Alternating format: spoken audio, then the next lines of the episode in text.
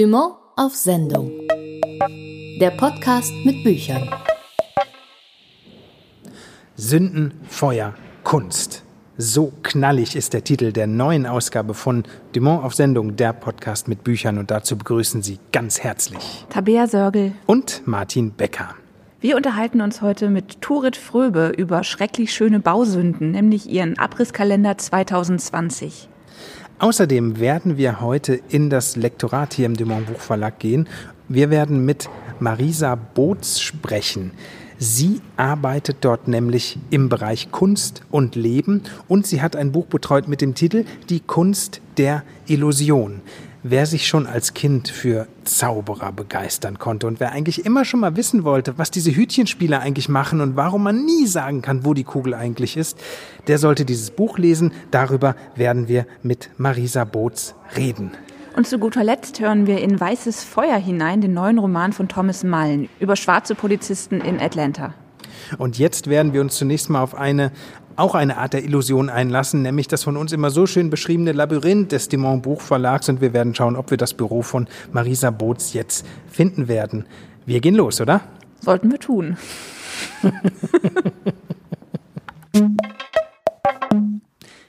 Jetzt sitzen wir hier im Büro von Marisa Boots. Sie ist Lektorin im Bereich Kunst und Leben.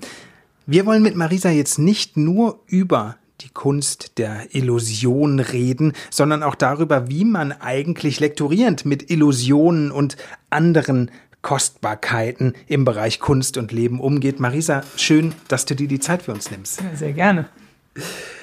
Ja, wir haben es jetzt schon gesagt, wir wollen heute sprechen über ein ganz, ganz besonderes Buch, was einen sehr fasziniert durch diese zahlreichen skurrilen Geschichten und Abbildungen, die Kunst der Illusion heißt es. Es liegt jetzt hier auch vor uns und auf dem Titel ist ein gefesselter Mann zu sehen und Hände, die in die Luft ragen, Magier, Spiritisten und wie wir uns täuschen lassen. Ist das jetzt eigentlich ein Buch für Zauberer, die wissen wollen, was die Konkurrenz macht? Äh, für wen ist dieses Buch und hat die Arbeit daran eigentlich großen Spaß gemacht? Großen Spaß macht die Arbeit eigentlich an jedem Buch, das wir betreuen dürfen. Aber dieses Buch ist halt so besonders, weil es eigentlich nicht für Zauberer ist und auch keine Zaubertricks verrät, sondern es geht eigentlich darum, um unsere Täuschbarkeit, wie unsere Wahrnehmung uns im mhm. Stich lässt. Und das zu entschlüsseln ist einfach wahnsinnig faszinierend gewesen. Also das zu lesen, wie das entschlüsselt wird, ist total spannend. Es geht um die Geschichte der Zauberei und vor allen Dingen der Scharlatane im Bereich der Zauberei. Wie lief dann die Arbeit daran? Also es ist ja kein Roman, wo man ähm, die Sprache und die Geschichte lektoriert, sondern es ist ja ein, ein Sachbuch. Also es geht ja um Tatsachen. Wie arbeitet man denn an so einem Buch? Ja, gute Frage. Also die Bücher, die wir machen, sind illustrierte Sachbücher und wir betreuen in unserem Lektorat die Bücher gar nicht im Lektorat selber, sondern geben das Lektorat nach draußen. Und das ist tatsächlich zu großen Teilen ein Fact-Checking. Und die Lektoren müssen also jeden Fakt, der darin genannt wird, überprüfen und sind deswegen ganz viel unterwegs in Bibliotheken und Quellen, um das halt alles zu belegen und zu verifizieren. Die Bücher, die wir machen, kaufen wir meistens im Ausland ein. Und eigentlich sollte man meinen, dass da ja auch schon so ein Fact-Checking auf Seiten des Autors passiert. Wir haben aber die Erfahrung gemacht, dass wir uns da besser auf uns selber verlassen und das dann nochmal nach der Übersetzung dann natürlich dann nochmal selber machen.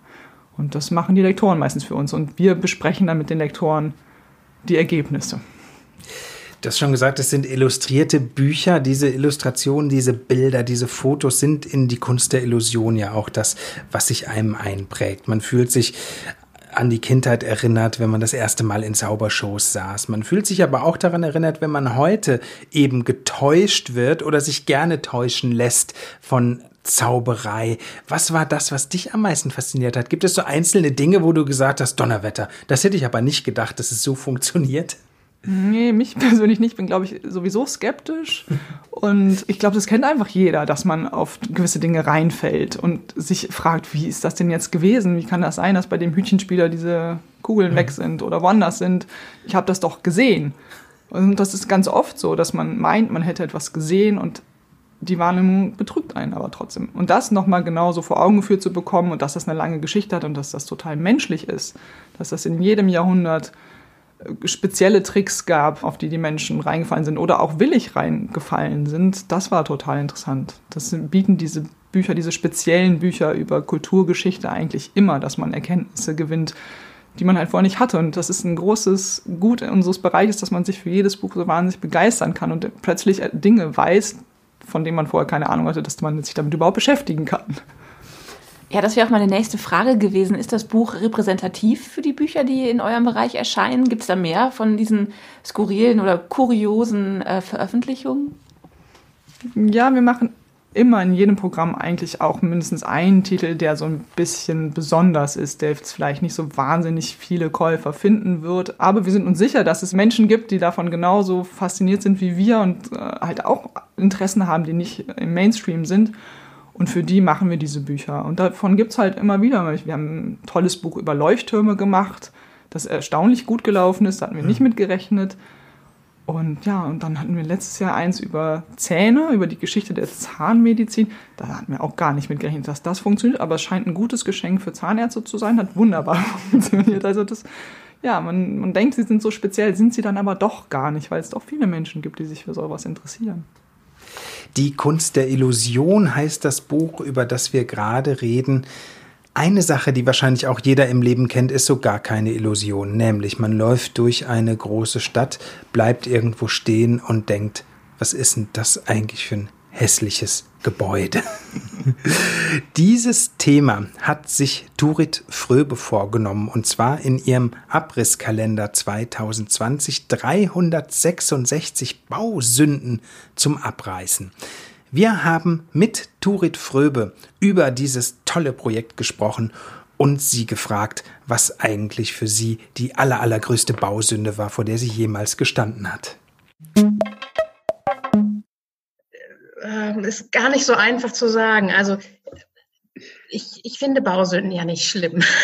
Das ist vielleicht das Erste, was ich sagen muss. Ich schätze Bausünden eigentlich und meine, mein Blick hat sich total verändert.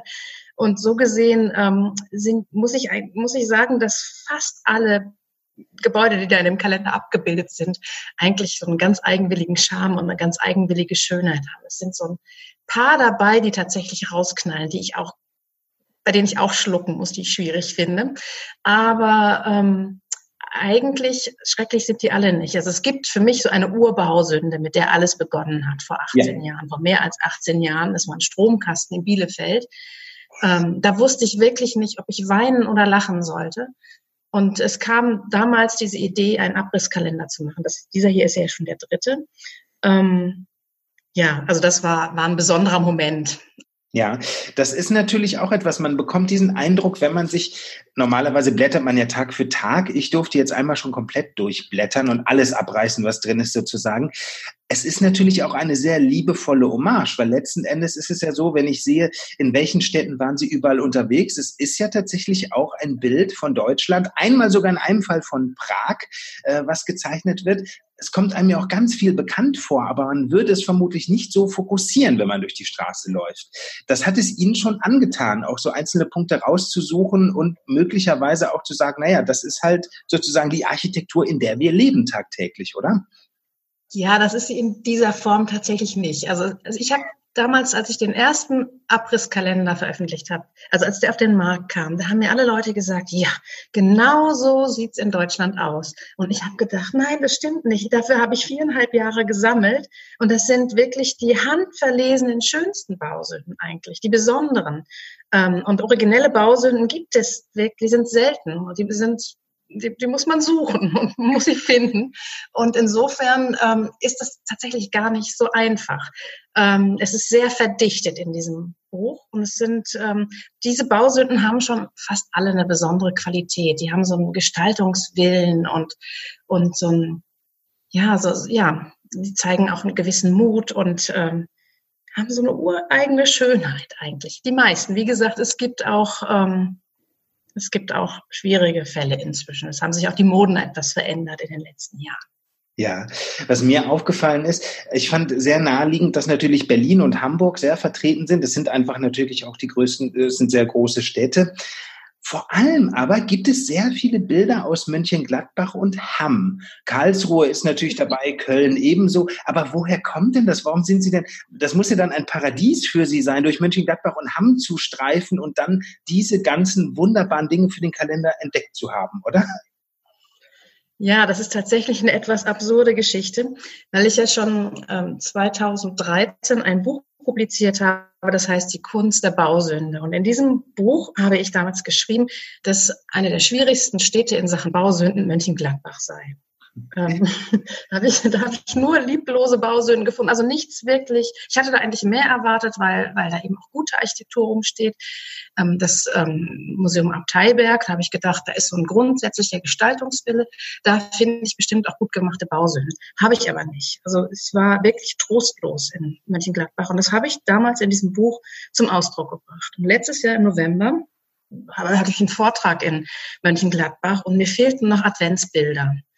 Da habe ich gedacht, ach, also mit Adventsdekoration für den Dezember. Ne? Ja. Da habe ich gedacht, ach, mache ich doch noch eine kurze Tour.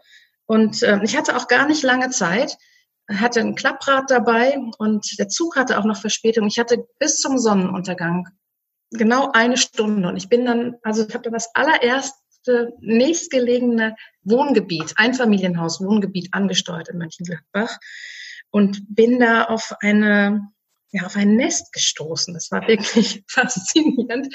Und ähm, zwar waren das alles ähm, diese Schottergärten, äh, mhm. Schottergärtengestaltung. Und da habe ich, da habe ich wirklich, ähm, das sah für mich so aus, also diese Schottergärten sind ja noch neu, die sind ja eigentlich so richtig erst in den letzten fünf Jahren aufgekommen. Da habe ich wirklich gedacht, so jetzt hat ganz Mönchengladbach aufgerüstet, nachdem ich diese Schmach da verbreitet habe und gesagt habe, Bausünden sind nichts für Mönchengladbach, also die haben keine gut gemachten Bausünden und haben nachgerüstet.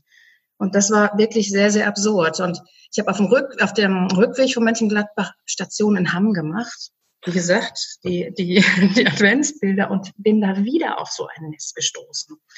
Und habe ähm, da dann wirklich auch verstanden, dass es doch sehr, sehr große regionale Unterschiede gibt mit den, auch in den Einfamilienhauswohngebieten. Ich habe immer gedacht, regionale Unterschiede gibt es nur in den Innenstädten. Ähm, das habe ich jahrelang geglaubt und ähm, ja, im Rahmen dieser Arbeit ähm, an diesem letzten Kalender habe ich festgestellt, nein, das stimmt nicht. Es gibt auch so Unterschiede. Das muss man vielleicht dazu sagen für die Hörerinnen und Hörer, die den Kalender jetzt nicht vor sich haben. Es geht natürlich nicht darum, an 365 Tagen nur Gebäude abzubilden, weil genau das habe ich mich beim Durchblättern gefragt. Man merkt ja schon ihre besondere Leidenschaft für Vorgärten oder für, nennen wir es mal ganz freundlich, äußerst kreative Balkongestaltung. Das ist dann allerdings manchmal so verschreckend, dass man es wirklich schon fast aus Reflex abreißen möchte. Außerdem, das fand ich ganz, ganz bemerkenswert natürlich, es ist ja eine eigene Kategorie der Instant-Hecke gewidmet beispielsweise. es da eigentlich bei Ihnen, gab es da eine mehr, ich, ich habe so genannt, es war eine mehrtägige, man findet eine mehrtägige Ode an die Gabione. Kann man das so nennen? Ja, eigentlich schon, oder? Es gab nicht das Kriterium, dass es unbedingt Gebäude sein müssen. Sie haben sich da wirklich inspirieren lassen von allem, was auf der Straße lag, im wahrsten Sinne des Wortes, oder? Ja, aber dahinter steckt auch wieder so eine Erkenntnis. Also wie, wie, gesagt, ich sammle jetzt seit 18 Jahren Bausünden. 2001 hat diese Begegnung mit diesem Stromkasten in Bielefeld stattgefunden. Und ich habe jetzt, also gerade im Rahmen dieser Arbeit an diesem Kalender festgestellt, ähm, dass es Moden gibt und dass ich tatsächlich jetzt schon so ähm, Moden mitbekommen habe in diesen 18 Jahren, also so Veränderungen nachvollziehen kann. Und zum Beispiel habe ich festgestellt, gibt es fast keine Jägerzäune mehr. Es gibt fast keine ähm, Gartenzwerge mehr. Und ähm, in den Anfangsjahren, als ich angefangen habe. Da war wirklich noch die Architektur so im Hauptfokus, weil die Fassaden ganz stark überformt und gestaltet wurden. Und ich habe festgestellt, dass sich das aber verändert hat. Also die Bausündenentwicklung, die Tendenz geht weg von der Fassade hin zum Garten, also ganz stark zur Gartenmöblierung, auch Gartengestaltung mit diesen Schottergärten, aber auch äh, wahlweise dann zum Zaun oder Tor oder manchmal sind ja auch Gartenanlagen komplett abgeschottet, dann sind da noch Garagen davor gesetzt. Und auch diese Garagen können wieder ganz speziell gestaltet werden. Es sind ja auch viele Garagen. Das ist ja auch eine Bildstrecke mit Garagen in dem Kalender. Aber diese absurdeste Entdeckung waren tatsächlich diese hm, wie ich sie genannt habe, Instant-Hecken. Das sind so Fototapetenzäune. Das, diese, diese Fototapetenzäune gibt es in verschiedenen Varianten. Die gibt es eben als Gabionen. Also ich finde ja die Gabionen schon wirklich schwierig. Gabionen, das sind diese Drahtgeflechtmauern mit Schotter, mit Steinen drin, teilweise auch mit Glassteinen und so auch dekoriert. Und da, die gibt es jetzt eben auch als Fototapete. Da, es gibt ja diese, diese Plastikflechtzäune, die sind normalerweise grün oder schwarz gewesen, manchmal auch grau. Und jetzt gibt es die eben mit Fotoaufdrucken. Da sind da so Flusskiesel drin und das sieht dann aus, wenn man die in diese Metallzäune legt, als wäre es eine Gabione. Und die, diese Dinger gibt es auch mit Hecken bedruckt, also wahlweise mit Buchenblättern, Efeublättern und so weiter, auch als Balkondekoration. Sie gibt es auch als in, in Flechtzaunoptik und so mit ähm, als ja als Maueroptik, also gibt alles Mögliche. Ich, ich dachte so, als Alternativtitel wäre auch möglich gewesen, die unerträgliche Leichtigkeit der Bausünde beim Durchblättern. Äh, weil auf der einen Seite sieht man diese ganzen Bilder, die schon sehr viel Geschichte transportieren und Geschichten. Auf der anderen Seite gibt es ja manchmal diese kleinen Texte, zum Beispiel ein Foto aus Berlin. Darunter ist vom, äh, darunter, man sieht ein komplett versperrtes Gebäude, in das man einfach nicht hineingelangt und darunter der Hinweis, ich muss leider draußen bleiben. Oder wir sehen eine Kapelle. Ah, aber das, da, da geht es nicht um das Gebäude, sondern um den kleinen Jungen. Da ist, da ist eine, das ist ein 80er Jahre Gebäude mit einer Säulenanlage davor und also aus Beton. Und ja. die eine Säule hat einen Betonjungen davor. Und das ist ein Kindergarten. Und der Junge, das sieht aus, als würde dieser Junge weinen. Großartig, wie ich das komplett falsch interpretiert habe bei der Sichtung. Ja, das ist ein total absurdes Bild, weil weil, weil, ja, weil das ein Kindergarten ist und sieht aus, als wäre da im Beton gegossen, ein, an der Säule ein weinender Junge. Genauso eine andere Geschichte, die erzählt wird, und die habe ich, glaube ich, richtig verstanden. Man sieht eine Bushaltestelle, dahinter eine Kapelle und es steht darunter beten, dass der Bus kommt. Ähm, das ist ja fast schon Kürzesprosa, dachte ich. Ist Ihnen das eigentlich wichtig mit diesen Fotos und natürlich dann auch manchmal mit einem Text, aber vor allem mit den Fotos? Die erzählen ja einfach auch Geschichten. Die erzählen richtig handfeste Geschichten manchmal schon, oder? Ja, finde ich auch. Also vor allen Dingen diese, diese, ja, es haben ja nur einige wenige im Text, aber da kann man wirklich sagen, kann ich sagen, dass diese Texte mir eigentlich in dem Moment in den Kopf kommen, in dem ich das Foto mache. Und also wenn ich tatsächlich, wenn ich so eine Bausünde entdecke und das Foto mache und sofort so eine Kategorie aufspringt oder ein, und ein Kommentar, dann weiß ich, das ist gut. Und dass diese, diese, diese Kapelle mit der, mit der Bushaltestelle davor, das ist ja, also die, die Kapelle hat so ein vorgezogenes Dach, so dass man, das ist so eine Win-Win-Situation für beide. Das hat man wahrscheinlich so geplant, dass wenn man auf der Bank sitzt, falls es regnen sollte, man noch ein bisschen geschützt ist, da dieses Kapellendach darüber ist. Und das, ich habe das gesehen und dieser Untertitel kam mir sofort in den Sinn. Dieses äh, Suchen, dieses, dieses fast schon Herumstromern auf der Suche nach wunderschönen Bausünden, das hört wahrscheinlich nicht auf, oder? Sind Sie jetzt schon, wenn ich so einmal diese Frage stellen darf, mit dem Kalender für 2021 beschäftigt oder welche Bausünden treiben Sie gerade um? Also ich sammle immer weiter. Ich habe jetzt festgestellt, dass ich schon wieder 136 neue gefunden habe. also im Prinzip wäre ein Drittel Kalender schon wieder zusammen. Ich habe einfach immer die Kamera dabei und diese Absurditäten kommen überall. Ich fahre aber auch manchmal ganz gezielt los. Das ist auch was wahnsinnig Entspannendes. Ich liebe das, ähm, mit dem Fahrrad durch die Gegend zu fahren. Ich fühle mich dann so ein bisschen wie Rumpelstilzchen und gucke mir ja die Architektur an. Das ist toll. Also gerade wenn ich irgendwo wenn ich irgendwo in einer fremden Stadt bin, wenn ich zum Beispiel einen Vortrag halte oder so, dann nutze ich eigentlich fast immer die Gelegenheit, nochmal in die Wohngebiete zu gehen. Was dabei alles herauskommt, wenn Turit Fröbe in die Wohngebiete geht, das können Sie, liebe Hörerinnen und Hörer, sich anschauen im Abrisskalender, der Abrisskalender 2020. Übrigens, es geht, weil es jetzt so ein bisschen klingt, als wäre es nur Westbashing, das stimmt natürlich nicht. Neben Berlin, Hamburg, Mönchengladbach und Hamm geht es auch nach Usedom, Neubrandenburg oder Buckow. Das heißt, alle bekommen es ab oder alle werden entsprechend gewürdigt. Das war eine große Freude, mit Ihnen zu sprechen, Frau Fröbe. Vielen Dank, dass Sie sich die Zeit genommen haben. Ich habe Ihnen zu danken. Das war Turit Fröbe über ihren Abrisskalender 2020. Marisa, wie war eigentlich dein Weg zu Dumont? Da haben wir noch gar nicht drüber gesprochen. Das war eigentlich recht stringent. Ich habe im Studium schon immer Praktika in Verlagen gemacht und dann im Anschluss ein Volontariat in einem Regionalverlag und habe mich dann auf eine Freistelle bei Dumont beworben und seitdem bin ich hier. Das ist jetzt über zehn Jahre her gewesen und immer im Bereich Kunst und Leben.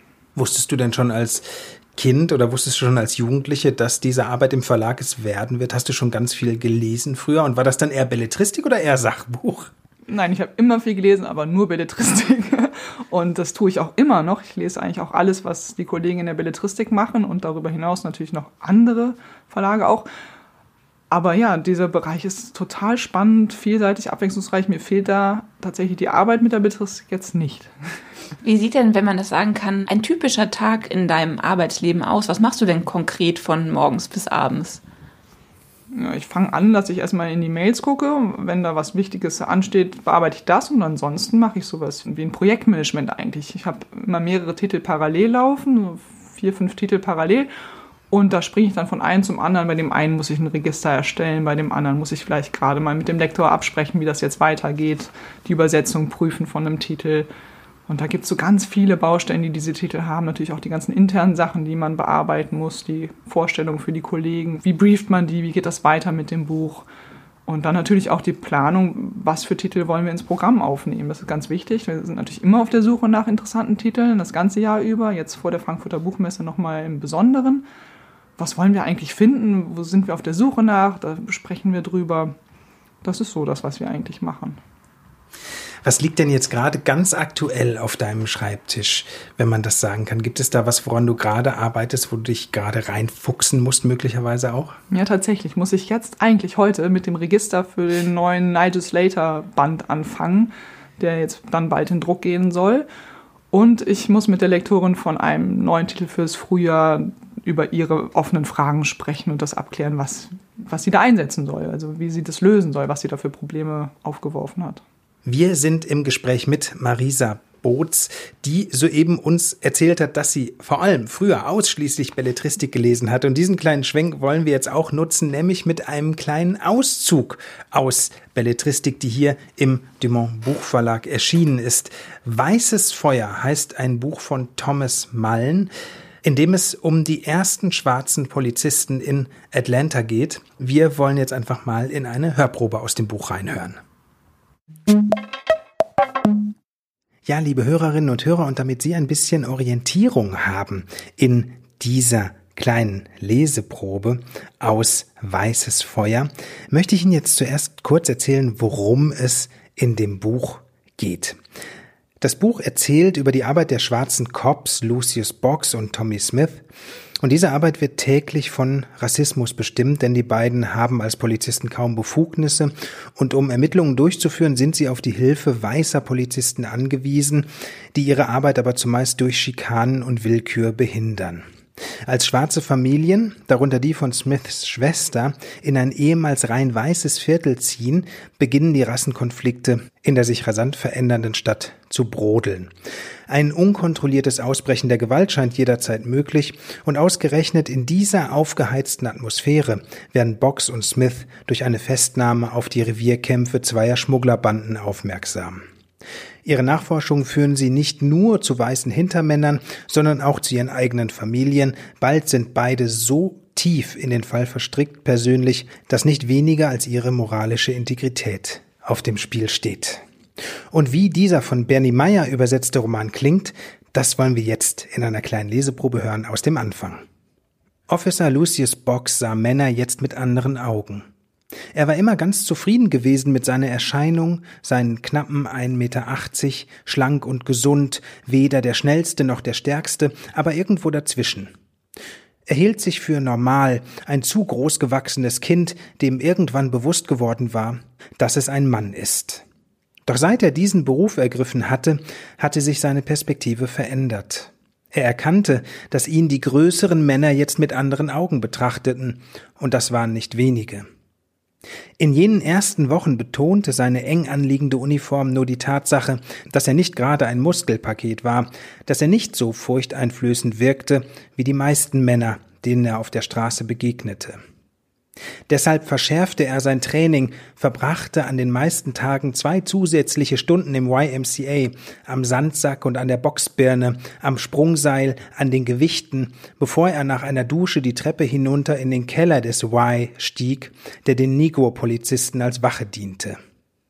Als Resultat seiner monatelangen Anstrengungen hatte er gute sechs Kilo Muskelmasse und eine Hemdgröße zugelegt, und doch fühlte er sich immer noch abhängig von dem Schlagstock in seinem Gürtel und der Pistole in seinem Holster. Jedes Mal, wenn er einem anderen Mann begegnete, beäugte er dessen Körpergröße, warf einen Blick auf seinen Brustumfang und die Reichweite seiner Arme und rechnete nach. Das mochte gewinnsüchtig und oberflächlich scheinen, und doch waren es unerlässliche Beobachtungen, die das eigene Leben oder das des Partners retten konnten, wie ihnen Sergeant McInnes eingebläut hatte. Seien Sie sich immer im Klaren darüber, mit wem Sie es zu tun haben und wie Sie aus der Nummer wieder rauskommen, falls es hässlich wird, pflegte er zu sagen. Und hässlich wurde es nicht selten. Der Mann, der an diesem Abend die Straße überquerte, war Bocks Schnelleinschätzung nach um die 1,60 Meter und dem Sitz seiner dünnen Jacke nach eher ein Leichtgewicht. Die Jacke war zugeknöpft, es gab etliche potenzielle Verstecke für eine Waffe. Er zündete sich eine Zigarette mit einem silbernen Sturmfeuerzeug an, was bedeutete, dass es sich um einen Kriegsveteranen handeln konnte, vertraut im Umgang mit Schusswaffen. Außerdem benutzte er dazu seinen linken Daumen, was bedeutete, dass er Linkshänder war. Über solche Dinge dachte Box mittlerweile nach, wenn er Fremden begegnete. Box und sein Partner Tommy Smith liefen Streife in der Jackson Street, ein paar Blocks südlich der Auburn Avenue. Keine Minute nachdem der Mann die Straße überquert hatte, nur einen Block vor ihnen, rochen sie es. Das war kein Tabak, den der Mann da rauchte. Interessant, sagte Smith. Der Mann bog um die Ecke, und bevor sie auch nur daran denken konnten, ihm zu folgen, sahen sie einen Wagen ohne Licht in die Jackson einbiegen. Er entzog sich ihrer Sicht hinter einem zweistöckigen Gebäude, in dem sich einst eine Kirche der Pfingstbewegung befunden hatte, das aber seit einem Jahr leer stand. Einen Moment lang hörten sie leise Stimmen, doch keine sich öffnende oder schließende Tür. Dann tauchte der Wagen wieder auf, dieses Mal mit eingeschalteten Scheinwerfern und fuhr in die Richtung zurück, aus der er gekommen war. Du sprichst ihn an, ich nehme ihn hoch, flüsterte Smith. Sie teilten sich auf, Smith schlich lautlos um das Gebäude herum und verschwand in einer Seitenstraße. Box unternahm vorsichtige Schritte, bis er die Gasse hinter der verrammelten Kirche erreicht hatte. Er sah einen Mann an der Mauer lehnen, vor ihm auf dem Boden eine Obstkiste.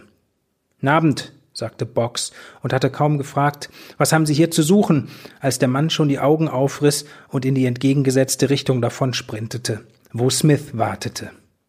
Smith trat in die Gasse und warf sich auf den Mann, der vom eigenen Schwung sofort mit voller Wucht zu Boden befördert wurde. Innerhalb von Sekunden hatte ihm Smith Handschellen angelegt, ihn aufgerichtet, gegen die Wand gedrückt und vergeblich nach Waffen durchsucht. Moment, hey, das ist ein Riesenmissverständnis. Weißes Feuer heißt der Roman von Thomas Mullen, jetzt im Dumont Buchverlag erschienen. Wir sitzen jetzt hier noch zusammen mit Marisa Boots. Wir haben geredet über ihre tagtägliche Arbeit und über das, was im Augenblick auf dem Schreibtisch liegt. Vielleicht kann man jetzt noch mal ein wenig zurückblicken. Erinnerst du dich so an einen Titel, wo du sagen würdest, oh, das war eine so besondere Arbeit, die hat mich so eingenommen, da ist dann ein Buch dabei rausgekommen, was ich jetzt noch jeden Tag möglicherweise in die Hand nehme und sage, das habe ich gemacht. Ja, aber ich glaube, da gibt es ganz viele, die kann ich gar nicht alle aufzählen. Ich mag die eigentlich alle. Man verbindet sich mit diesen Büchern so sehr über die Zeit, wenn man immer wieder einsteigt. Ich mache das Lektorat ja zwar nicht selber, also ich ist anders als bei den Belletristen, aber ich mag die alle total gerne. Das ist jedes Mal wieder, ähm, dass man die auf einem Weg begleitet und dann lässt man sie auf den Markt und dann will ich auch immer noch wissen, ob die gut laufen, ob die verkauft werden, ob die Leute sich auch so dafür interessieren, wie ich das getan habe. Nee, das sind alles tatsächlich meine. Was ist denn das Allerbeste eigentlich an deinem Job? Ist es die Arbeit am Buch oder ist es dann der Moment, wenn es endlich rauskommt und man erfährt, ob andere Leute genauso begeistert sind wie man selbst? Ne, das ist schon die Arbeit am Buch. Diese auch diese vielen verschiedenen Bücher, die wir bearbeiten und diese vielen verschiedenen Themen. Also wir machen ja Kochbücher, wir machen diese speziellen Titel, über die wir eben gesprochen haben, wir machen Bücher über Design, wirklich total verschieden, wir machen sogar Humortitel. Man springt wirklich von einer Welt in die andere. Und das ist so abwechslungsreich, dass das eigentlich das ist, was am meisten Spaß macht. Marisa, du bist jetzt schon viele Jahre in dem Bereich unterwegs. Du hast mit Büchern zu tun, die sich ja auch ganz oft dann mit Randbereichen beschäftigen, wie beispielsweise in die Kunst der Illusion. Jetzt mal Hand aufs Herz. Hast du das Gefühl, seit du diese Arbeit hier machst, wenn du jetzt morgen in ein Fernsehquiz eingeladen würdest, würdest du es bis zur Millionenfrage schaffen, weil du auch so viel Wissen angehäuft hast, mit dem du nie im Leben gerechnet hättest? Das kann schon sein. Ich merke mir nicht alles, muss ich gestehen. Ich verliere das dann auch wieder leider, das Wissen. Aber es gibt natürlich immer ein paar Informationen, die man behält. Vielleicht passt es ja mit der Millionenfrage dann auch. Das war Marisa Boots. Sie ist Lektorin im Bereich Kunst und Leben hier im Dumont Buchverlag. Und das war auch schon der Podcast für diesen Monat. Wir haben mit Marisa gesprochen über die Kunst der Illusion. Außerdem mit Turit Fröbe über 366 Bausünden zum Abreißen der Abrisskalender 2020. Außerdem haben wir eine Hörprobe gehört von Weißes Feuer, dem Roman von Thomas Mallen. Das war's für diese Ausgabe. Wenn Sie Fragen und Anmerkungen haben, dann schreiben Sie uns doch gerne eine E-Mail an podcast.dumont.de. Am Mikrofon verabschieden sich Martin Becker und Tabea Sörgel. Dumont auf Sendung. Der Podcast mit Büchern.